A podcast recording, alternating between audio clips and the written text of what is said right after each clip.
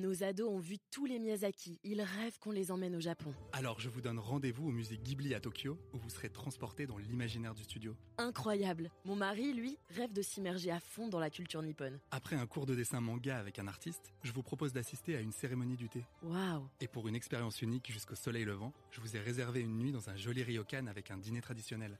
Je nous y vois déjà. Avec Marco Vasco, ne rêvez plus, vivez votre voyage l'esprit libre. Au rendez-vous sur marcovasco.fr pour imaginer votre prochain voyage sur mesure. De Gaulle quitte le pouvoir au printemps 69, après l'échec du référendum sur la régionalisation et la réforme du Sénat. Comment expliquer que De Gaulle ait décidé un référendum sur ces sujets inattendus? Pourquoi a-t-il pris un risque pareil alors qu'il avait gagné les élections législatives de juin 68, une victoire éclatante. Qu'est-ce qu'il cherchait vraiment par ce référendum à haut risque? Pour en parler, j'ai le plaisir d'accueillir Arnaud Tessier. Vous êtes historien, président du conseil scientifique de la Fondation Charles de Gaulle, auteur notamment de De Gaulle 1969, L'autre révolution, c'était chez Perrin en 2019. Et Nicolas Rousselier, vous êtes euh, historien également, chercheur au Centre d'histoire de Sciences Po et auteur euh, au premier chef d'un livre qui a beaucoup fait parler, La force de gouverner, le pouvoir exécutif en France du 19e siècle à nos jours. C'était chez Gallimard en 2015. Parlons d'abord, messieurs, de l'état d'esprit du général de Gaulle après mai 68. Arnaud Tessier, est-ce que ce n'est pas un peu bizarre d'organiser un référendum pareil? Alors, c'était un projet qu'il avait avant mai 68, de faire un grand référendum sur la participation, d'une manière générale, ce qu'il appelait la participation, c'est-à-dire des citoyens à la vie publique, sur la, la création de vraies régions euh, qui fussent un espace de dialogue entre l'État et la société, et sur la réforme du Sénat. Donc c'était un projet que De Gaulle avait avant mai 68, parce qu'il avait prévu une sorte de crise de société, voire de civilisation. Simplement, il est arrivé beaucoup plus vite qu'il ne le pensait, il est un peu pris de court. Et il aurait voulu faire un référendum pour répondre à mai 68. Il en a déjà eu, eu la tentative euh, vers la fin du mois de mai, mais c'était trop tard ou trop tôt. Et donc, il a repris avec obstination euh, son projet une fois euh, avoir, après avoir triomphé de mai 68. et il voulait le faire, et il voulait le faire vite, parce que De Gaulle était tenaillé par le manque de temps. Il savait qu'il était âgé, il savait qu'il pouvait mourir à tout instant. C'était d'ailleurs dit très bien dans le film le temps jouait contre lui, et donc il voulait parfaire son œuvre qu'il trouvait inachevée. Mais tout de même, Nicolas Rousselier, euh, lorsqu'en mai 68, effectivement, De Gaulle annonce, ça tombe d'ailleurs complètement à plat, un référendum sur la participation. Les Français ne comprennent pas très bien ce, que ça veut dire concrètement la participation. Et finalement, euh, quand il annonce ce référendum sur la régionalisation et la réforme du Sénat, est-ce que c'est une surprise pour les Français à l'époque? Oui, je crois, mais tout l'itinéraire est très très particulier parce que, comme l'a dit Arnaud Tessier, il commence à l'annoncer euh, avant, disons, euh, la, crise finale du, mois de mai, et ça tombe complètement à plat. Puis ensuite, en fait, il faut un effet de dramatisation, c'est le voyage à Baden-Baden, son absence, même si ça a duré peu de temps, et c'est l'effet de dramatisation qui va permettre la fameuse manifestation du 30 mai. Donc c'est sur le terrain de la manifestation sur les Champs-Élysées que le gaullisme reprend la main sur le même terrain, en fait, que les manifestations qui avaient lieu, soit par les étudiants, soit les manifestations du, du mouvement social. Un million de personnes, dit-on en général. en fait, la manifestation gaulliste a battu euh, en nombre de personnes, mmh. comme dans un match, les, toutes les manifestations des, de, de mai 68. Donc c'est sur ce terrain-là qu'il gagne. Mais lui, ce qui le tient le plus à cœur, c'est effectivement cette marotte, cette sorte d'obsession qui tient à beaucoup de choses, parce que le mot participation est d'autant plus vague qu'il est en fait aussi profond en tout cas aux yeux de De Gaulle. Parce qu'il sent que depuis euh, la fondation du régime, même avant, il y a cette distance de plus en plus grande entre, pour aller vite, en disant, la manière de prendre des décisions dans un État moderne, donc on peut penser à technostructure, bureaucratie, et puis les Français, les, citoyens qui sont de plus en plus à distance de, de la décision. Donc la participation, c'est autant que faire se peut, est-ce que c'est possible? Ça, chacun, chacun le pensera rapprocher hein, euh, la, prise de décision et le, citoyen. Arnaud Tessier, cette, idée de, renouer le contact avec le peuple, est-ce que ça vise d'abord pour De Gaulle à conforter sa légitimité qu'il a senti ébranlée, parce que, comme ça a été dit dans le documentaire, c'est les élections de la trouille. En tout cas, en juin 68, c'est ce que lui pense De Gaulle. Donc, il considère que cette victoire aux législatives éclatante, tout de même, pour euh, les gaullistes et, leurs alliés giscardiens. Cette victoire n'est pas tout à fait la sienne, de son point de vue à De Gaulle.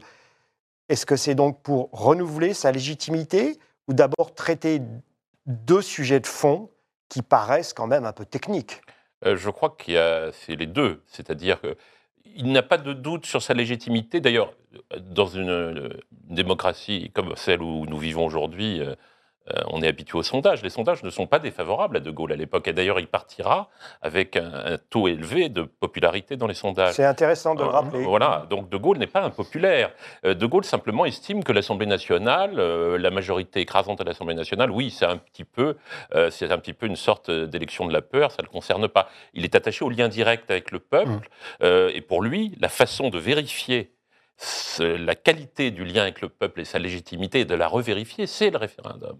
Et c'est pour ça que De Gaulle pratiquait le référendum, c'est parce qu'il estimait, surtout depuis 1962 et l'élection au suffrage universel direct, que le président ne pouvait pas gouverner utilement s'il ne vérifiait pas qu'il était soutenu par le peuple. C'est intéressant pour une réflexion d'aujourd'hui. Le deuxième élément, c'est que ce n'est pas seulement pour vérifier sa légitimité, c'est pour vérifier qu'il a le soutien du pays pour ce qu'il veut faire. Parce qu'il veut faire quelque chose de très ambitieux. La réforme du Sénat, la, création de, véritables régions, à caractère politique, euh, eh bien, c'est quelque chose qui, pour lui, s'inscrit dans un projet plus vaste, qui est celui, encore une fois, d'associer la société davantage au gouvernement, sans pour autant euh, diminuer la capacité du pouvoir exécutif. Hein. De Gaulle ne veut pas affaiblir les institutions qu'il a créées, mais il veut qu'il y ait un lien de confiance plus étroit et une capacité de consulter la société. Donc pour lui, c'est capital. Il le dit dans le, le, projet de loi référendaire qui va être soumis au vote des Français. Il y a une sorte de préambule incroyable rédigé par De Gaulle, qui est presque une copie de philo, où il dit nous allons vers des, un monde extrêmement difficile, où le capitalisme va connaître des crises, et pour cela, il faut renouer un lien très particulier entre la société et l'État. Alors Nicolas Rousselier, tout de même, pourquoi lier ces deux sujets? Le lien n'est pas évident. Hmm. entre la régionalisation et puis la réforme du Sénat, si j'ai bien compris, il voulait euh, l'élargir, en faire une espèce de conseil économique et social un peu élargi, puisqu'il y aurait toujours eu des sénateurs et puis il y aurait eu des représentants de la société civile sur le modèle du conseil économique et social. Bon, c'est quand même deux questions distinctes et chacune suscitait des, oppositions. Alors pourquoi les lier? C'était encore compliqué, encore charger la barque. Oui, alors il y a plusieurs volets dans la participation. Si on décline tous les volets, on peut peut-être mieux comprendre cette extrême ambition. Alors c'est ça aussi le paradoxe, c'est que ça paraît très technique, probablement beaucoup trop technique pour que les Français s'embarquent mm. dans ce référendum, mais quand on prend l'ensemble du contexte, on comprend mieux quand même l'enjeu. D'abord, premièrement, la participation, c'était l'aspect peut-être le plus concret, mais il n'a pas été mis dans le référendum, c'est la participation dans les entreprises. Donc ça peut être l'association Capital Travail, c'est des choses que l'on connaît jusqu'à aujourd'hui. C'était pas du tout ce qui va devenir très très fort dans les années 70, qui commençait dans les années 60 à gauche, à savoir l'autogestion dans les entreprises, mmh. ça n'allait pas jusque-là. Mmh. Parce qu'évidemment, le gaullisme est quand même euh, fondamentalement euh, un compromis par rapport aux intérêts euh, euh, des entreprises et en relation avec les entreprises. Mais il y avait quand même une idée de participation. Deuxièmement, participation dans les universités. ça aussi, c'est mis de côté, mais ce sera quand même présent dans la loi Edgar Faure de la même époque. Donc ce qui reste, c'est la participation euh, on disait euh, à cette époque-là en anglais small is beautiful, mmh. donc c'est-à-dire participer sur le mmh. terrain. Mmh. Et cette idée de terrain, elle est très très importante parce que ça va donner aussi le référendum échoue, mais par la suite, on va rechercher constamment que le processus de décision de l'État puisse descendre mmh. le plus bas possible pour que ce soit partagé, vous l'avez dit, partagé avec des associations, les représentants des syndicats ouvriers, euh, le syndicat patronal, et cet ensemble que l'on croit en fait à cette époque-là extrêmement prometteur. Les années 60, c'est une décennie où il y a des clubs politiques qui se forment, beaucoup d'associations. Le club Jean Moulin, le fameux club, Jean, Moulin. Mais au niveau local, c'est la grande époque de l'associationnisme. Euh, et ça continue dans les années 70. Alors, c'est vrai que ça porte plutôt la gauche, en fait, ce mouvement associationniste. Il y a les associations familiales. Donc, il y, a, tout un bouillonnement. Et en fait, De Gaulle espère, espère canaliser le bouillonnement dans ce que vous avez rappelé, ce nouveau Sénat, fusionné avec le Conseil économique et social, qui devrait être cette espèce de bouche euh, de parole pour euh, la société civile. Le, le vrai mot gaulliste, pour parler de société civile, société civile serait plutôt un terme de la gauche, Oui. c'est les forces vives. Les forces C'est- vives. C'est un terme un peu bizarre, hein, les forces vives, ça- c'est un peu comme de l'eau vive, un canal d'expression qui, vous voyez, qui repart par le bas et qui vient irriguer euh, la Ve République, qui jusqu'alors est un, euh, vous, vous n'allez peut-être pas aimer ce mot-là, mais quand même est un diktat, ou est vu comme un diktat venant, venant du haut. Le paradoxe, c'est que faire revivre, faire vivre la Ve Oui. République du bas vers le haut, ce que veut le référendum 69, c'est quand même une décision personnelle euh, de De Gaulle. Et même l'écriture du projet de 69 est complètement accaparée par les ministres qui entourent De Gaulle, par De Mhm. Gaulle lui-même. Mhm. Oui, donc il s'investit vraiment personnellement. C'est pas parce que souvent on dit oh la participation c'est fumeux. On, Non. dit, on rappelle Pompidou que Pompidou était très hostile à tout ça en pensant que ça allait, euh, c'était complètement irréaliste, complètement Non, c'est ceux qui ont été hostiles qui ont, ont créé la fumée autour de, de la participation.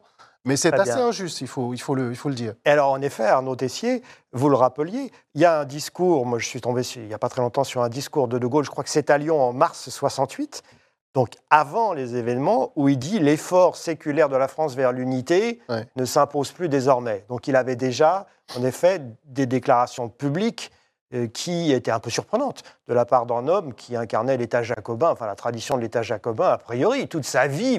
C'est quand même très étonnant, ce monsieur, vu son âge, qui remet en cause ce qui peut paraître comme euh, une, une des lignes directrices de sa vie publique, quand même. Alors, pour être tout à fait juste, ce n'était pas vraiment une décentralisation, parce que la région telle que De Gaulle la Mm. concevait, c'était un lieu effectivement où la société pouvait s'exprimer, Mm. mais pour lui, la décision, ça restait l'État, et le maître du jeu, ça restait le préfet de région. Et dans le nouvel équilibre entre le Sénat et l'Assemblée nationale et l'exécutif, c'était le Sénat, comme assemblée politique et délibérative, avait un rôle affaibli. Mm. Donc De Gaulle Mm. voulait qu'on entende plus la société, mais il voulait surtout pas que l'État perde la main.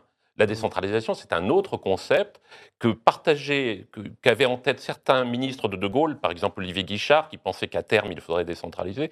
Mais ce n'est pas, comme on l'a dit souvent, une réforme décentralisatrice, c'est plutôt de la déconcentration. C'est-à-dire qu'il voulait que le pouvoir reste aussi fort, mais qu'il soit plus proche de la société. Parce que De Gaulle, moi, je ne dirais pas dictate, mais je dirais plutôt une cathédrale politico-administrative. c'est impressionnant, quand même, la Ve République. C'est une administration puissante et un exécutif très fort. Alors, maintenant, arrêtons-nous sur la victoire du non au, référendum. Est-ce que Nicolas Rousselier, ce- cette victoire du non n'était pas inévitable compte tenu de la variété des opposants? La régionalisation, ça fait peur aux petites villes qui se disent on va être écrasé par les grandes métropoles régionales. Donc déjà, euh, comme s'il y avait une mise sous tutelle des petits par les gros, ça, ça c'est un argument qui, qui porte toujours en France. Et puis vous avez des gens, euh, un électorat modéré, hostile, à la, qui craint la disparition du Sénat, parce qu'à ses yeux, c'est un facteur d'équilibre traditionnel dans, nos institutions. Il y a des gens, gens d'âge mûr en 68 qui se rappellent, qui ont vécu le- l'entre-deux-guerres, et pour eux, le Sénat, c'est pas forcément, euh, pas forcément négatif. Donc, quand on se met tous ces gens à dos, est-ce qu'on se condamne pas d'avance à l'échec? Oui, il y a toute une série d'oppositions euh, précises qu'on peut avoir sur les référendums, mais je dirais que l'échec des référendums, c'est l'échec surtout de l'atmosphère créée depuis 68. Parce que quand on parlait tout à l'heure de l'élection législative suite à la dissolution, la dissolution, c'est la décision de De Gaulle. Donc c'est De Gaulle reprend la main, le 30 mai, annonce la dissolution et il y a la manifestation. Mais un mois après l'élection de juin, c'est la victoire de Pompidou, parce que c'est le Premier ministre qui embarque sa majorité, les différents candidats dans les différentes circonscriptions, pour gagner euh, un raz-de-marée électoral gaulliste. Donc c'est la première euh, majorité vraiment absolue pour le, le- le seul gaullisme. Donc c'est une victoire de Pompidou.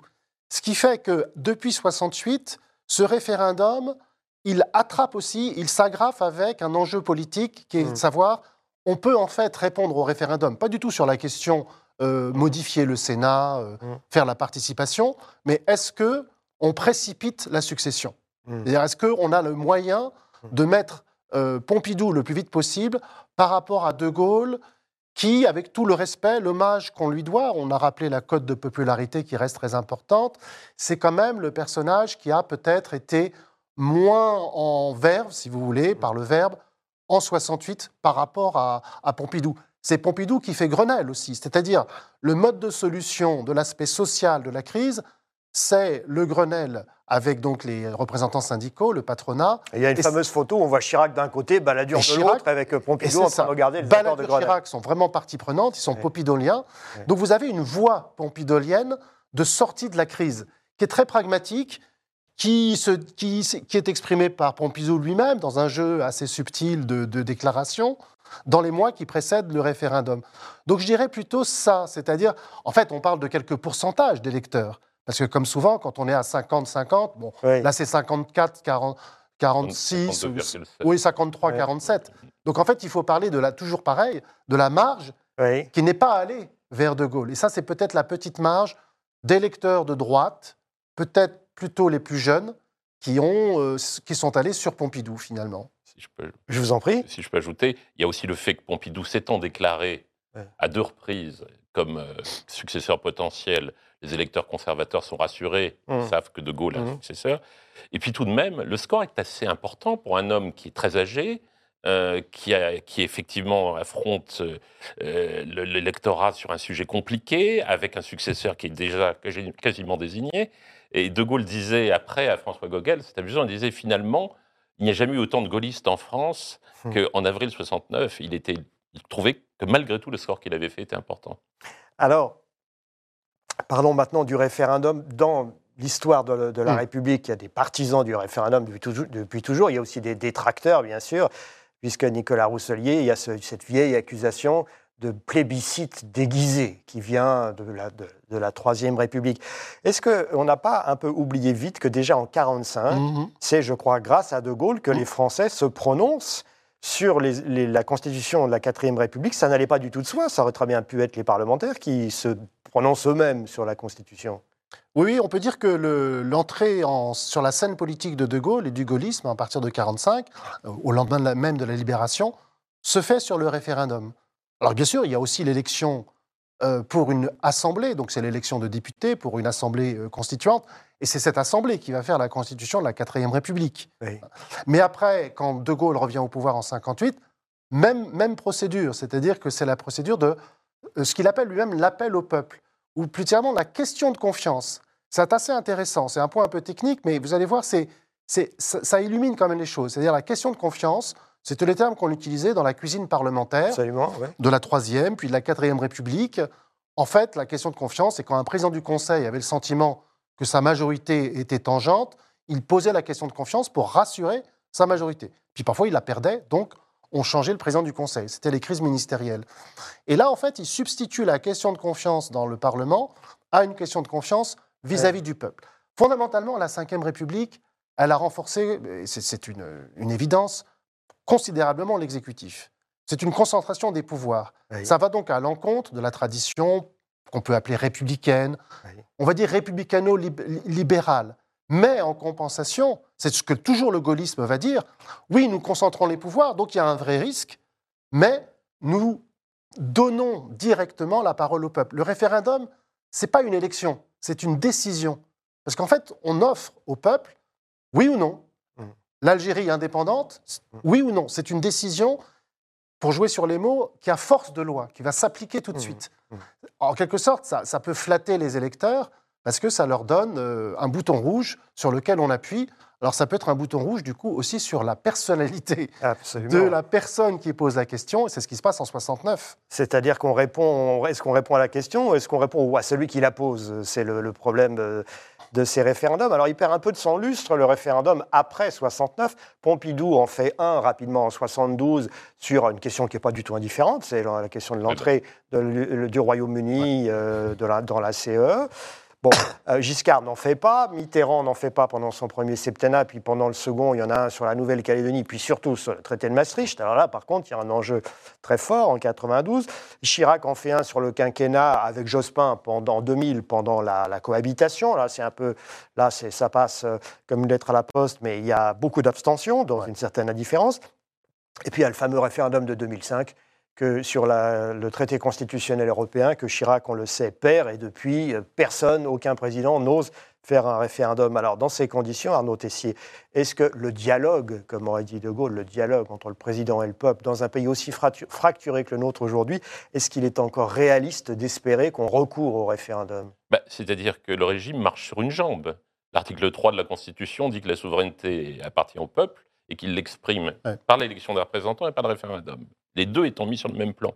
On ne fait plus de référendum parce que les politiques ont peur, ont peur d'une part effectivement de subir un échec politique, puis ils ont peur que la réponse soit pas la bonne, euh, comme ce fut le cas en 2005, puisque ce n'était pas la réponse qu'on espérait, et comme ça a failli être le cas d'ailleurs en 1992. 58-95% pour le non. Voilà, euh, donc... Euh, donc Pardon, 48-95% pour le non. Et puis... et 51-05 pour le un petit toute une petite, petite, mise en scène politique par François Mitterrand dans les trois semaines qui précèdent hum. le référendum. Donc, euh, en réalité, on voit bien que quand on dit que les institutions euh, ne sont pas adaptées aujourd'hui euh, et qu'il y a une crise des institutions, non. C'est simplement que les institutions ne, sont pas, ne, ne se fonctionnent pas pleinement. C'est-à-dire qu'on a délaissé ce qui est un un des fondements de la Ve République, le référendum, et qui en plus, dans l'esprit de De Gaulle, prenait d'autant plus d'importance avec l'élection du président au suffrage universel. Comme je le disais, c'est une façon effectivement de poser la question de confiance directement. Donc le régime ne marche plus que sur une jambe, ben, tout simplement parce que les gouvernants, depuis, surtout depuis 2005, mais ça avait commencé avant, ils ont peur de prendre des risques politiques, prendre le risque d'exposer un petit peu sa légitimité, et puis prendre le risque que la réponse soit pas celle qu'on attend. Ah oui, mais, mais Nicolas mmh. Rousselier, je, suis un peu entêté, mais est-ce qu'un président peut espérer gagner un référendum aujourd'hui? On a l'impression que vu l'état de nerfs du pays, quelle que soit la question, la réponse sera non. Vous n'avez pas l'impression? C'est ça, le référendum actuellement, et déjà depuis au moins les années 2000, présente ce double risque que Arnaud Tessier vient de mentionner c'est-à-dire, on peut le perdre, c'est 2005 sur l'Europe, mais peut-être plus encore, c'est que le référendum, c'est la meilleure arme pour dévoiler euh, l'apathie euh, politique, les, taux de participation extrêmement faibles. Euh, pour le 2000, c'est le quinquennat. Le quinquennat, c'est quand même important. On en voit aujourd'hui, pour certains, des conséquences négatives. 70%, presque 70% d'abstention, et pas de participation. Parce qu'aucun leader ne se prononce contre. Oui. Euh, Vous ne voyez pas l'intérêt, personne ne dit. Voilà. Donc ça, pose la question pas simplement du résultat du référendum, mais même de, sa raison d'être. Une grande différence avec la période de De Gaulle, c'est que vous avez quand même un élan majoritaire dans la France des années 60 autour de De Gaulle. Oui. La, mantra, le mantra de De Gaulle, c'est le rassemblement, et globalement, avec des petits partis qui complètent, c'est vrai, mais globalement, ça marche sur l'ensemble de ces élections et sur le fait qu'il est élu lui-même président de la République. Or, plus on passe des années 60 à nos jours, on a une pluralisation. Euh, le mot-clé maintenant, c'est quand même une, dispersion euh, entre plusieurs tendances, des tendances qui sont elles-mêmes assez euh, floues et, de moins en moins organisées.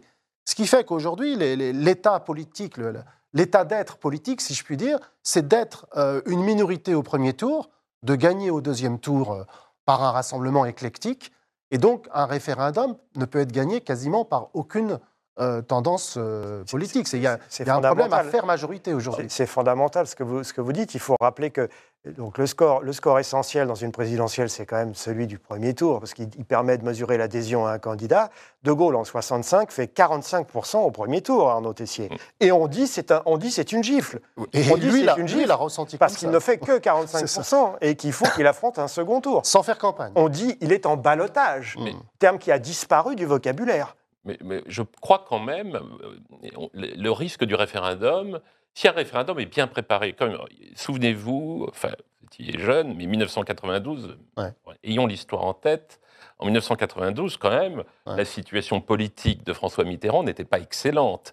Et la situation politique des oppositions non plus. Mais c'est un sujet qui a pris vraiment les Français à cœur. Et il y a eu une vraie campagne, grâce d'ailleurs à Philippe Séguin, Mmh. Et il y a une vraie campagne de fond sur un traité qui était pourtant très technique. Et je pense que si on joue le jeu vraiment du référendum, au lieu de noyer ça dans des conventions citoyennes par-ci, des États généraux mmh. par-là, si vraiment on dit aux Français, on va réfléchir, on va débattre pendant des mois, mais ce sera sanctionné par votre décision, mmh. je pense que le référendum peut être gagné de manière surprenante sur des sujets où l'on croirait pourtant que les gens sont absolument euh, à contre-courant.